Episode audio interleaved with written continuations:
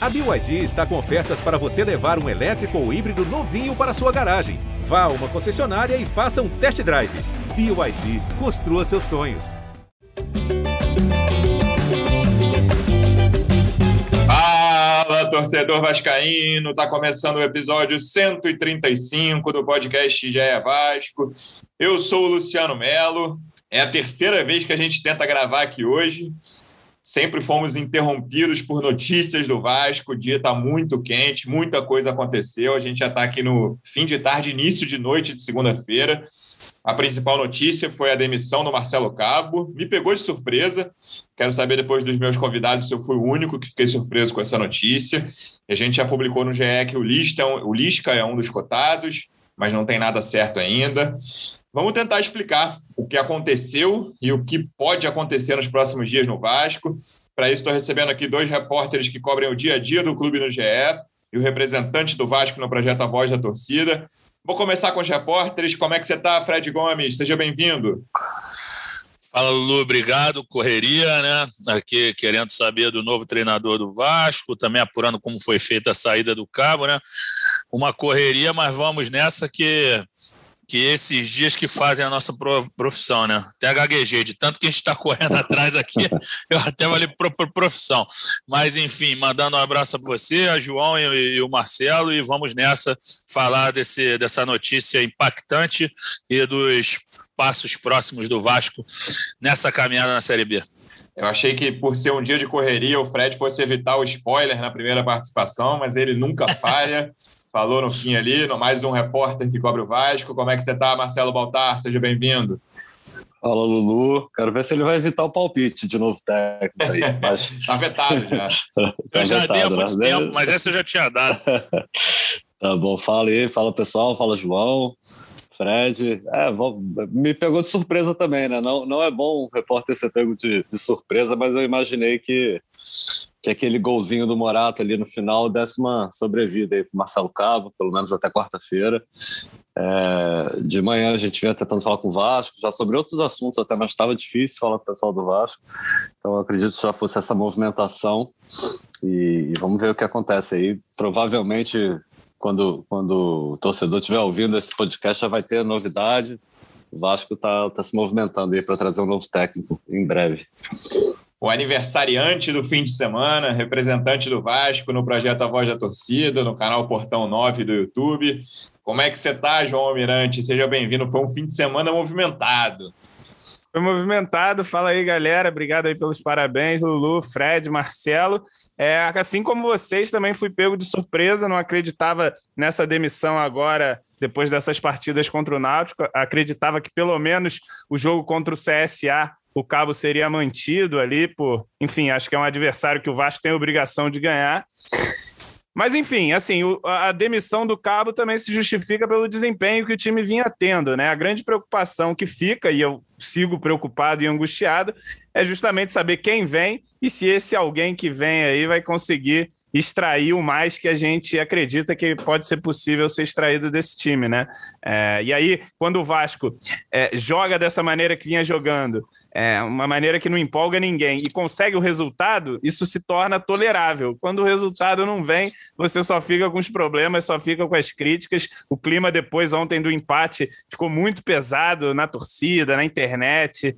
Enfim, acho que, que também é, não dá para ficar chorando e agora é torcer muito para o Vasco acertar nessa escolha do, do próximo treinador, que não é fácil diria que é a escolha mais importante de 2021 do Vasco, da diretoria de futebol principalmente.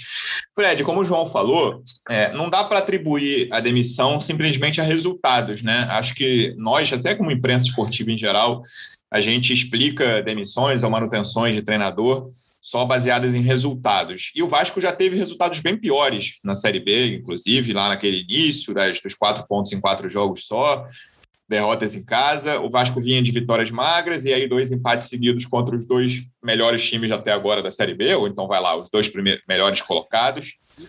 É, e aí chega essa decisão. Mas em 12 rodadas, acho até que a análise que o Hector escreveu hoje no site lá no GE, está lá no ge.globo Vasco, foi muito condizente com o, que com o que aconteceu horas depois. Ele não defendia a demissão nem nada disso. Mas ele dizia que o Vasco era um time sem identidade, um time que não conseguiu ter uma atuação convincente sequer ainda na Série B, em 12 jogos, um time que não conseguiu chegar ao G4 em momento algum desses 12 jogos. Então, eu acho que não é tão comum Claro que os resultados têm peso também para essa decisão, mas eu diria até que, não sei se a gente vai botar numa balança, que a performance, o desempenho do Vasco tem pelo menos tanto peso ou mais peso que os resultados nessa decisão pela saída do Cabo. Ah, Lu, eu concordo, acho que o Hector foi, foi perfeito e o próprio Alexandre Pássaro, agora num pronunciamento de 4 minutos e 2 segundos, ele falou que a performance era uma coisa que não estava se dando com o tamanho do Vasco, o rendimento do time não tinha o tamanho de Vasco, e é um fato isso.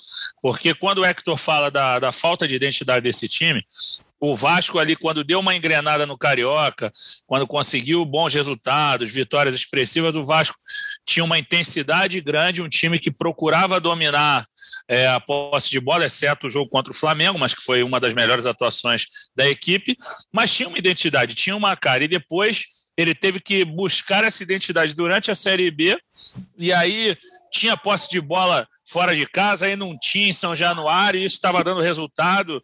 Teve é, números de posse de bola assim, muito aquém do que se espera de um clube grande. Eu sei que nenhum, ninguém fica no, na arquibancada, ah, posse de bola, queremos posse de bola. Não, claro que não.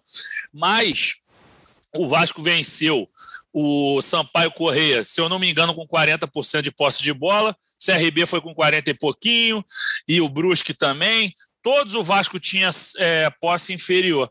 E foi ficando sem identidade mesmo, você não viu o time jogar bem, a torcida sempre insatisfeita, sempre que nós vínhamos gravar os nossos podcasts aqui, a gente vinha falar de um alívio, assim, a gente sempre brincava com o João do alívio, que era a vitória do Vasco, nunca era aquela, nem os 3 a 0 sobre o CRB é, uhum. constituíram uma vitória assim que o cara falou, pô, o Vascão hoje arrebentou, botou os caras na roda, não, pô, o Vasco sofreu até o final.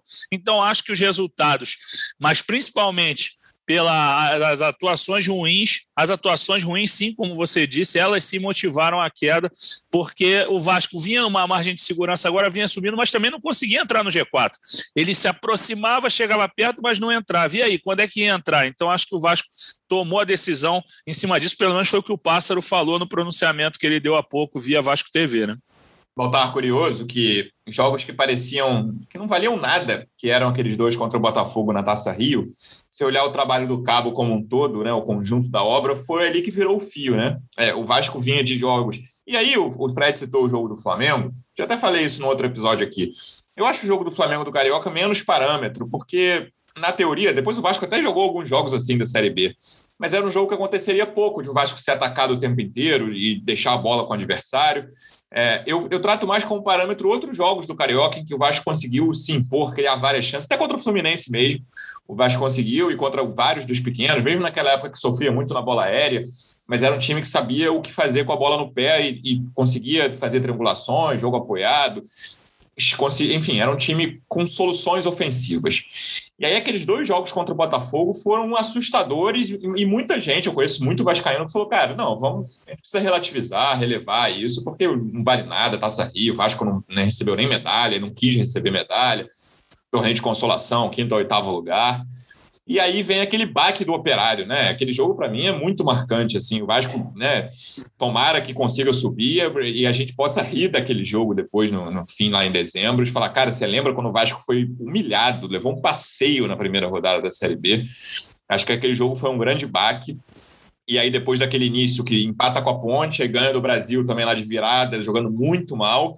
E aí, perde do Havaí em casa, jogando muito mal também muda o time, o, o, o Cabo faz várias é, mudanças, principalmente de forma de jogo, era uma coisa que era muito pedida, né? E não consegue engrenar assim, até melhor em resultados. O Fred falou de melhora, melhorou em resultados, mas em desempenho não conseguiu melhorar, né, Baltar? Mesmo com tantas mudanças, mudando a forma de jogo, era uma coisa que a torcida queria, mas o time não conseguiu engrenar minimamente em termos de desempenho. É, o Alexandre Pássaro, até na, na coletiva na sexta-feira, ele, ele, abordou essa mudança de plataforma de jogo, né, que ele falou.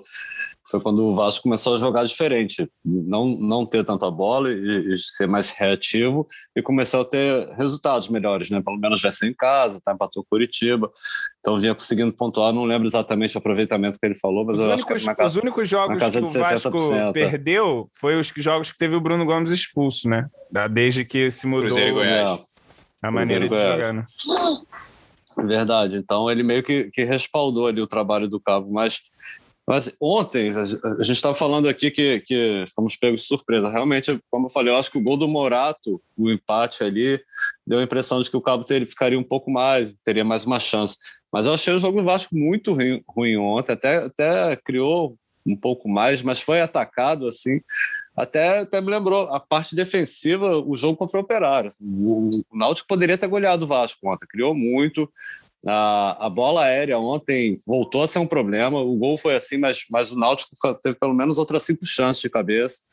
É, o Náutico também chutou muito fora da área.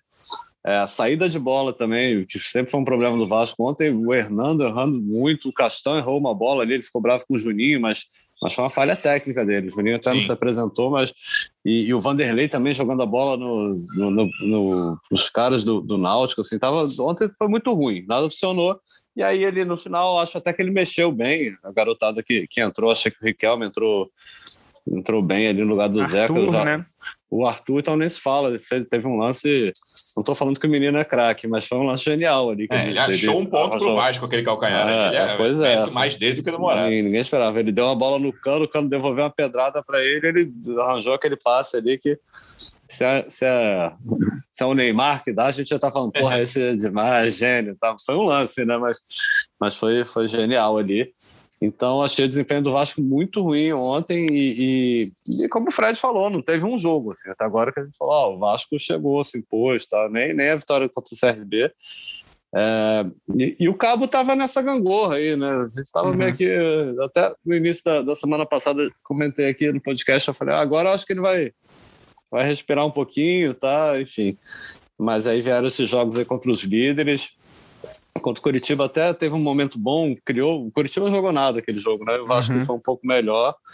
Mas aí veio esse jogo contra o Náutico, que um ponto ali o Vasco tem que agradecer muito ter conquistado esse ponto. Eu acho que, uhum. que, que foi o ponto final. Assim, a pressão estava tava muito grande em cima dele. Eu, João, eu até discordo uhum. de um ponto do Baltar, quando ele fala que o Vasco poderia ser goleado, porque eu acho que no segundo tempo, por exemplo, achei que o Vasco teve uns cinco minutos muito ruins ali, lá pelos 30, por aí, que o Náutico teve três chances, mas no geral não. Assim, o primeiro tempo, uhum. o primeiro tempo, até tomar o gol, eu acho que o Vasco estava razoável, não estava jogando bem. Sim. É, contra o Operário, por exemplo, o primeiro tempo foi um massacre que eu, eu, não, eu acho que só teve massacre contra o Náutico no primeiro tempo depois do gol, assim, aqueles né, 15 minutos ali, aí foi massacre. É, mas, no geral, o que me chamou muita atenção nesse jogo, e eu, aí eu acho muito na conta do Cabo, era a organização mesmo, cara. É, por exemplo, eu não estou falando que isso é, nossa, revolucionário, que treinador maravilhoso, o Hélio dos Anjos, que está fazendo um ótimo trabalho sim. Cara, com 40 do segundo tempo, o Baltar citou muito bem a história da saída de bola difícil. Quando era tiro de meta para o Vasco, é, você olhava, não parecia nem que o, tipo, que o Vasco estava perdendo o jogo. Por, dois, por duas razões. Porque o Vanderlei demorava a bater, mas demorava porque ele não consegue, né? Ele tem muita dificuldade com o pé. Uhum. E, ele, e o Náutico estava com quatro caras ali, cara, quase da meia-lua para frente. Então, um pouquinho atrás ali, o quarto estava um pouquinho atrás uhum. ali. Mas dois caras muito espetados, o terceiro na meia, nas pontas, o terceiro na meia-lua e o quarto logo atrás, para matar a saída de bola do Vanderlei, que já é fraco com o pé, ele reconhece isso. E aí, uhum. ou o Vasco perdia a bola muito rápido, ou o Vanderlei dava um chutão para o meio campo. E aí, né, disputa no alto, pode acontecer qualquer uhum. coisa. É, e aí, tipo, me, me pareceu, é, se não foi uma diferença gritante em termos de chance, até o Náutico teve bem mais chance, mas de volume, assim, acho que não foi uma diferença gritante ao longo dos 90 minutos, eu achei que houve uma diferença gritante de organização dos dois times. Até o Pedrinho falou isso na transmissão do Premier, depois no Sport TV também, uhum. falando, cara, o que o Hélio dos Anjos falava na beira do campo se refletia dentro dele, do campo. O Cabo não, o Cabo pedir profundidade é um exemplo que o Pedrinho falou, por exemplo. Uhum. O Zeca como um lateral que não chega ao fundo, o Zeca que vem muito pois é. mal. É. É, o, não tem jogo, o, o PEC é a única opção de velocidade, o Jabá um pouco no segundo tempo também, que é aquele touro forte pra caramba. É um time que joga atrás, e aí é, eu tenho a impressão também de que o Vasco hoje, em geral, né, no fim da era Cabo, era um time que abria mão de jogar e, cara, se levasse 1 a 0 tinha, né, ele ficava em pane, né? Que foi o que aconteceu naquela, naquela uhum. parte final do primeiro tempo. Eu acho que essa questão da organização ficou muito clara nesse jogo, e talvez, né, não tô. O, Pássaro não falou isso no pronunciamento, mas talvez tenha contribuído para essa decisão até certo ponto surpreendente. É, é, acho que vai muito por aí, né? Por essa falta de perspectiva que passava o time do Vasco, né? Mesmo nas vitórias, como o Fred ressaltou, o Vasco era sempre um alívio, né? Conseguiu, até de alguma maneira, acho que o time, nessas últimas rodadas, depois da mudança de plataforma do jogo, como o saudoso professor gostava de dizer, o time ficou mais competitivo, tanto conseguiu fazer mais pontos, acho que ficou um pouco mais seguro defensivamente. E ontem, cara, acho que se deparou contra um time melhor loi. Do que o do Vasco. Aí você vai dizer que é mais barato e tudo. O fato é que o time do, do Náutico tem um camisa 10 lá, por exemplo, que o Vasco não tem, que é um cara que organiza jogo, que organiza meio campo, que é o Jean Carlos, que bate muito bem a bola parada, né? Então você, é, eu acho que isso é uma também uma coisa muito importante para um time nesse nível de competição. É, para qualquer time é importante você ter uma bola parada forte, mas na Série B, jogos duros, truncados, você ter esse diferencial é muito importante. O Náutico fez gol assim no Vasco, fez na Ponte, fez no Botafogo, fez, fez um monte de gol já dessa forma. E o Vasco, por outro lado, é muito frágil nesse tipo de bola, né? Então, assim, é, é, acho que na Série B a gente nem chegou a tomar tantos gols de bola aérea, tomou um do Cruzeiro muito parecido, só que pelo, pelo outro lado, né? Mas é uma deficiência do time. E, enfim, Acho que, que o Náutico realmente foi superior. Vejo o jogo parecido com o que você viu, até os 30 minutos, até tomar o primeiro gol. Era um jogo equilibrado em São Januário. O Vasco tinha umas escapadas pela direita, principalmente com o PEC. Mas o PEC erra muito, né? Fica impedimento, erra o chute. Chute fraco. Acho que até coisa tentou é... passar uma bola que claramente era para chutar. Pois é, era para chegar ali, não é a perna boa direita, mas manda o sapato. o Borato fez isso com a perna direita. E aí, no segundo tempo, com as entradas do Juninho, acho que o Juninho entrou, passou a dar mais um pouco de Sim. jogo para o Vasco ali no meio-campo. Mas, assim, o Juninho, o próprio Cabo falou na entrevista, ele aguenta 30 minutos de jogo. Aí eu já vejo, pô, estão pedindo o moleque para ser titular, mas, pô, ele aguenta 30 minutos de jogo, não tem como ser titular. Então, assim, e, e assim, as opções são escassas, né? O Marquinhos Gabriel, mais uma vez, uma partida apagada, que ele fica em campo também até quase Bem o final, mal, é. né? E Cara, é esse tipo de vai pesando no cabo. E para uhum. fechar aqui tudo, a conclusão, o cabo ainda chega na coletiva e sempre vê um jogo ali que, porra, né? O torcedor liga ali para assistir e o cara tá falando que o time dominou o segundo tempo. Você acha que foi até melhor no segundo tempo, teve mérito de brigar até o fim no jogo, né? O Náutico não conseguiu matar a partida, o Vanderlei fez um grande jogo, tá lá para fazer defesa também o goleiro, né? Enfim, e, e a gente não conseguiu aí, mais uma vez, deslanchar como se esperava e sobrou para o treinador.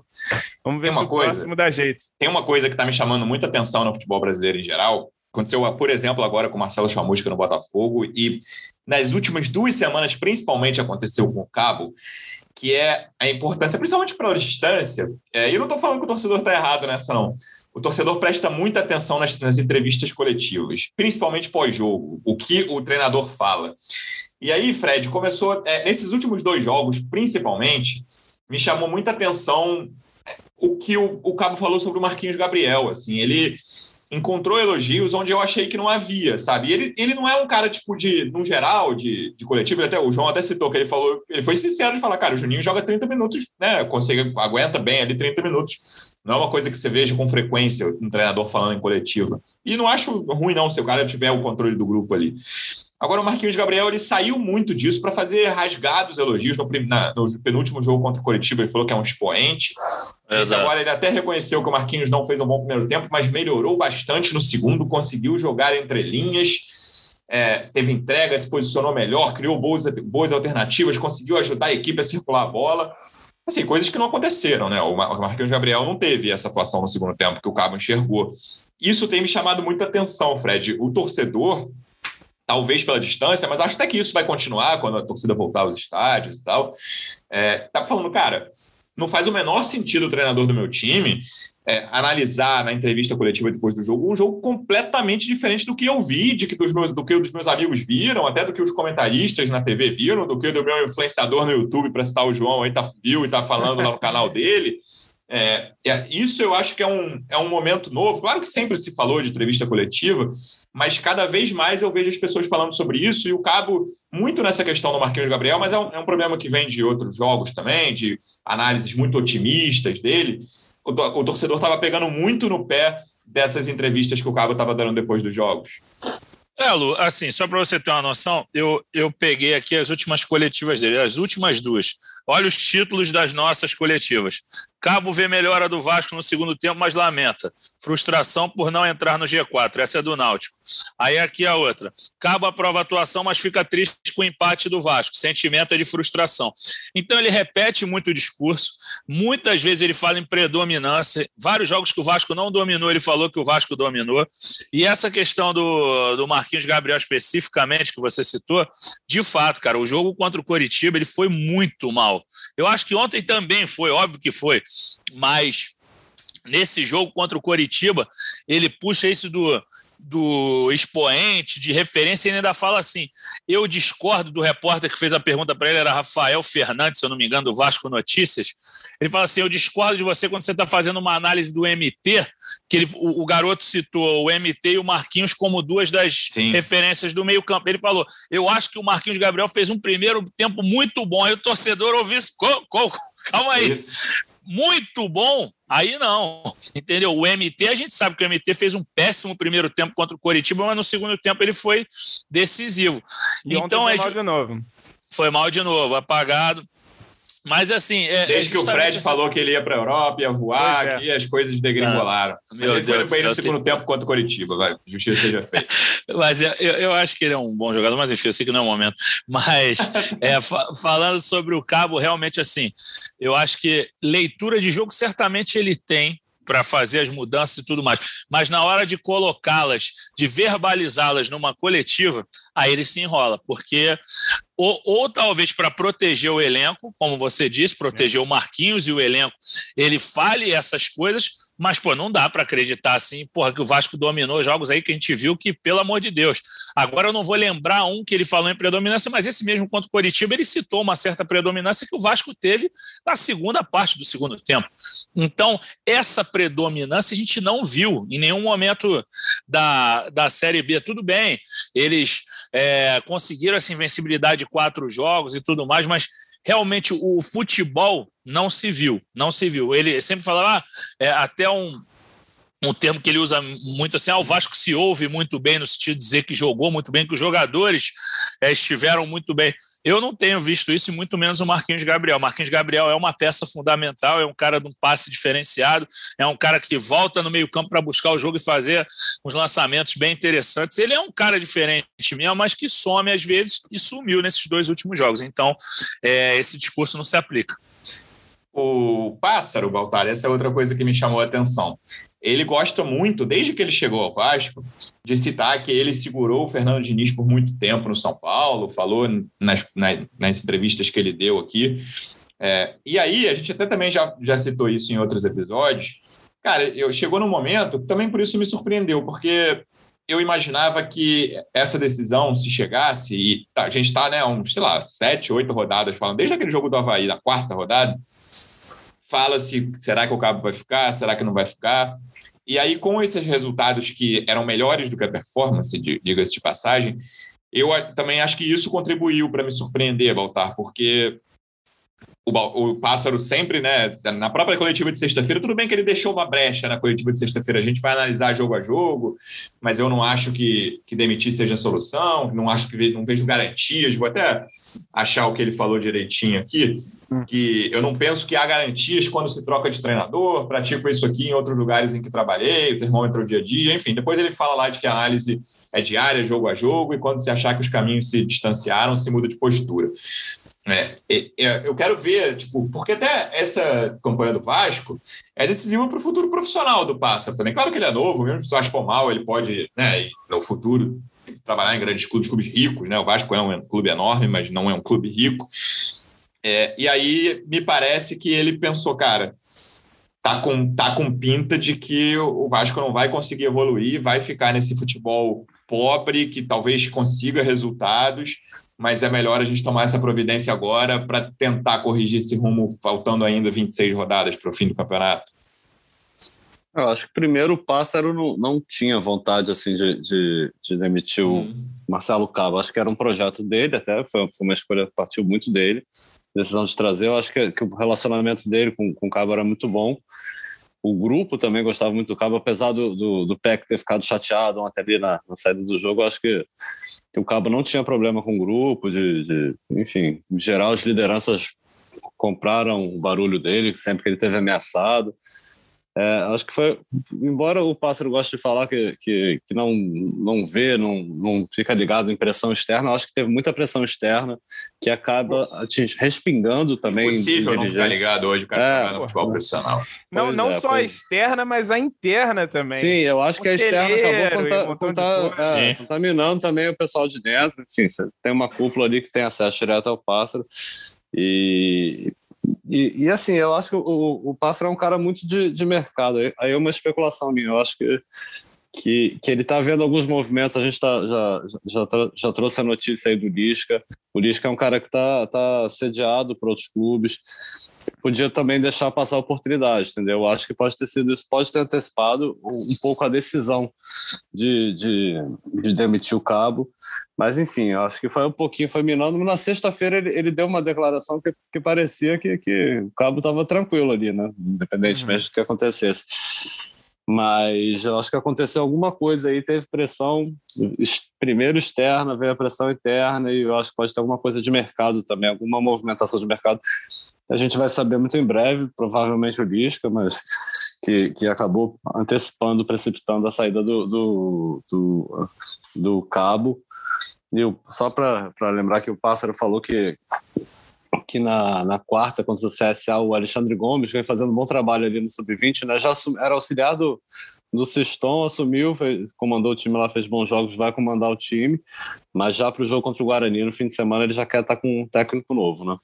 A gente fica na expectativa aí de, entre, entre e, assim, hoje e é... quarta-feira chegue o novo treinador. Que assim, é, embora seja uma situação difícil, né, muita pressão, é, até falava com o Luciano antes de começar o programa, que assim, é, o treinador que vai chegar aí também não vai chegar numa terra arrasada totalmente. Né? Vai chegar ali a dois pontos do G4, vamos supor aqui agora a situação que está o Vasco, e vai pegar uma parte baixa aí da, da Série B. Uma, vai pegar uns times ali da, da rabeira ainda nesse reta final de primeiro turno e vai ter que chegar entregando vitória, né? Entregando resultado. A nota do Vasco deixou bem claro que tem ali metas de resultado que não foram atingidas. Imagino que vai continuar trabalhando assim e contra esses Vitória, Londrina, esse pessoal da parte baixa aí, o Vasco vai ter que pontuar de vencer, né? Remo, fora de casa, dentro de casa, enfim, até para compensar um início muito ruim, né? Vamos falar desse, é. desse novo treinador, então, João, possível novo treinador. Essa movimentação de mercado a que o Baltar se refere é: na semana passada, o Lisca recusou uma proposta do Botafogo, o GED, outros veículos publicaram também. E aí, nessa segunda de manhã, hoje, no caso, é, começou a circular: olha, o Lisca parece que voltou atrás, o Botafogo foi de novo nele, aumentou a proposta, ele está pensando, não deu sim ainda ao Botafogo, mas deixou uma porta aberta, já não é mais o cenário da semana passada de negati é, negativo, negativo, de recusa. E aí, horas depois, claro que assim, não dá para a gente dizer ainda que uma coisa está associada à outra, né? Até pode, né?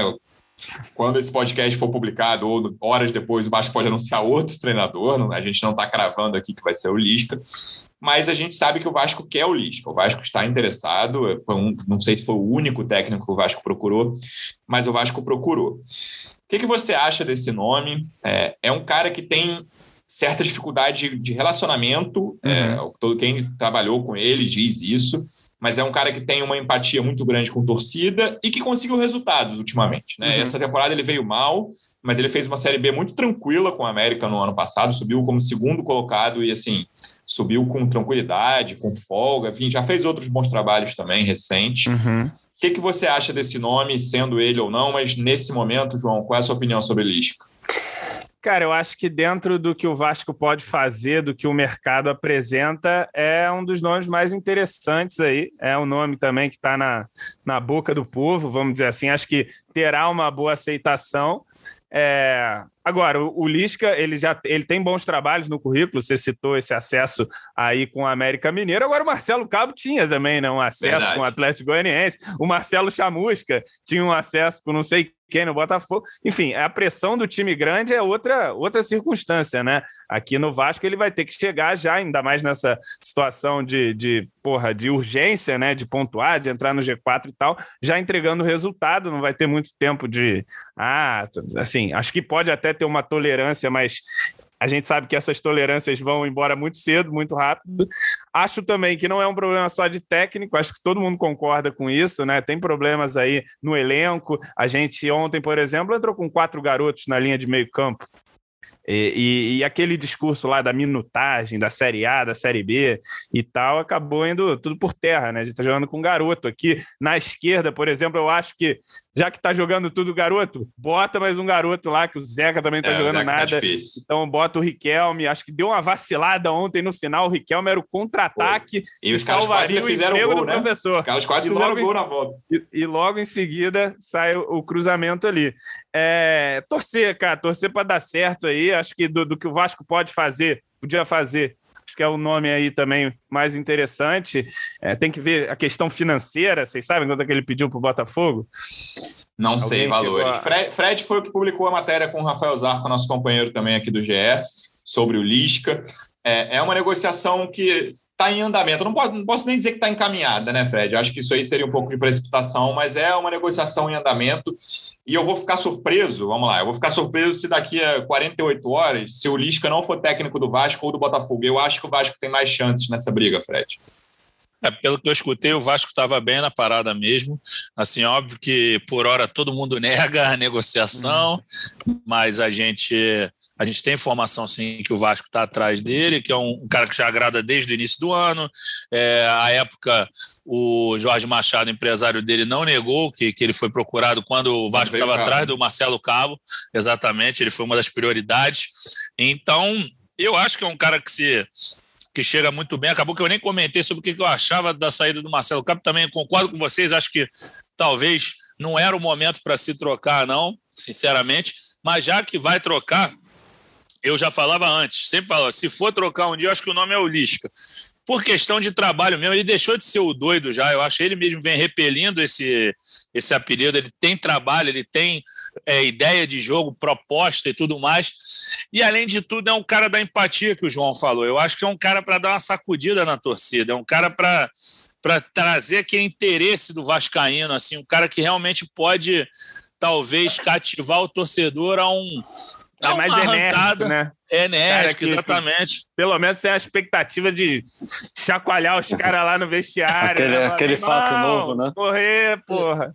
Exatamente. Eu acho que é por aí que ele, que ele é um cara que se enquadra até para ele ter uma virada Famoso de fato página. novo. Puta. Fato novo e. Fato novo, essa aí é, sempre vem salvar os times, né? O e o novo, fato novo na vida dele também, porque o América Mineiro tem sua importância, é Deca campeão mineiro, mas convenhamos que não engraxa a chuteira do Vasco com todo respeito Sim. ao América. América.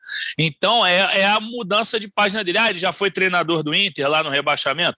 Foi, treinou o Internacional de Porto Alegre, mas era uma reta final de, de campeonato, ele já estava como um bombeiro, agora é, não. Agora eu acho ele... que, eram que ele pegou dois, três jogos ali. Três né? jogos. Isso, pouquíssimo, pouquíssimo. Agora que seria o grande passo da carreira dele. Então, eu acho que é interessante para as duas partes. Entendeu? Eu acho que o Lisca é um nome, sim, muito bom para o Vasco. E eu, no lugar dele, não pensaria duas vezes. Acho que, o, assim, em relação ao Botafogo, que é outro clube de camisa tradicionalíssimo, o Vasco tem maior condição técnica, um elenco que oferece mais opções ao Lisca, não que seja um elenco rico. Melhor posicionado disso. também, um pouquinho, né? Exatamente, está melhor posicionado na tabela, tem mais condição, acho que de mercado mesmo agora, assim. Então eu, eu apostaria no no Lisca sim, e se eu fosse o Lisca, apostaria no Vasco. Apostaria não, diria, diria sim a grande oportunidade esse, da vida dele. Esse ponto do Lisca, eu, eu, eu, queria fechar com essa. Eu não sei se é uma opinião impopular, Valtar, porque faz tempo que eu não, não acho isso de um treinador possível para o Vasco. Assim. Eu não acho que seja uma furada pegar o Vasco nesse momento. É, porque eu acho que o Vasco tem elenco e tem até o posicionamento, como o João falou agora, não está tão distante assim do G4, são dois pontos só, tudo bem são quatro times, né? O Vasco está em oitavo. Eu acho que um, um, um, trabalho nota 6 garante o acesso do Vasco. Não sei o que, que você acha. Normalmente eu acho, deve fazer uns 20 anos que eu acho uma furada pegar o Vasco para qualquer treinador.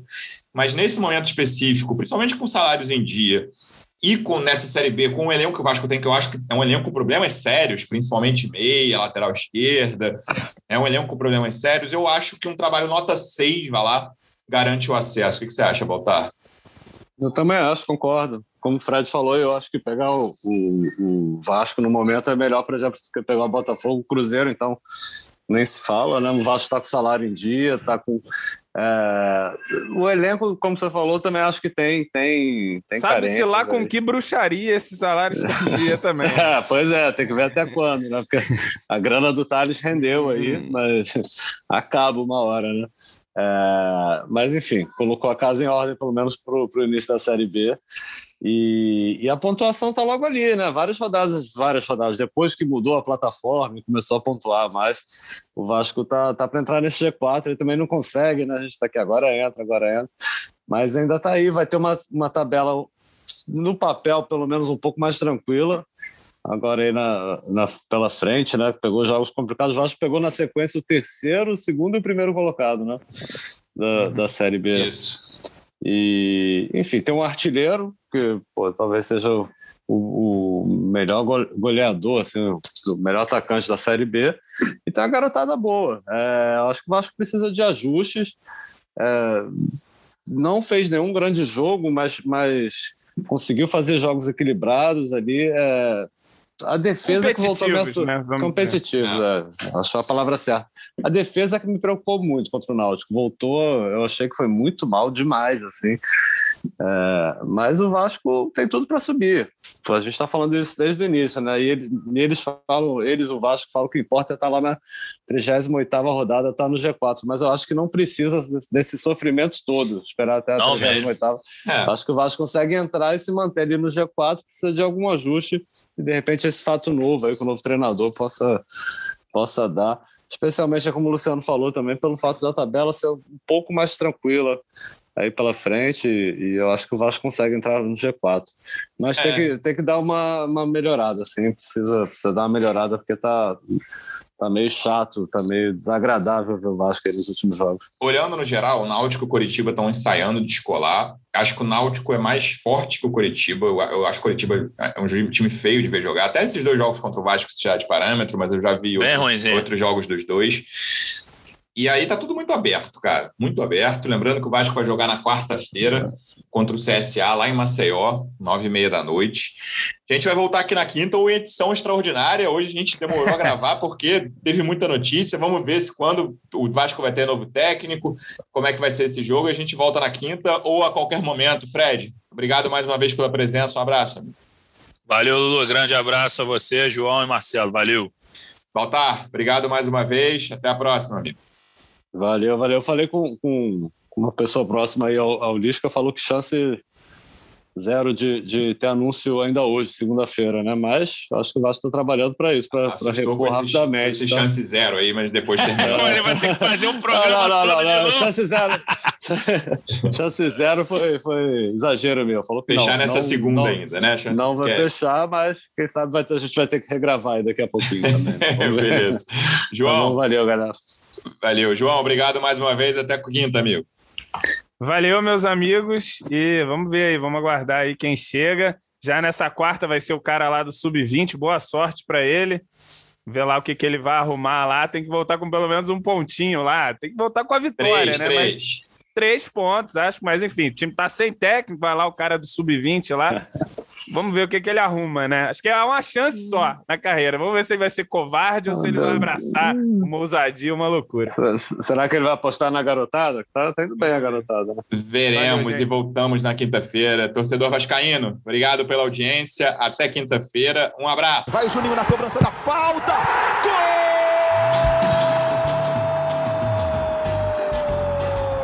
Podcast. Sabe de quem? Do Vasco! do Vascão da Gama, do Gigante da Colina. É o GE Vasco.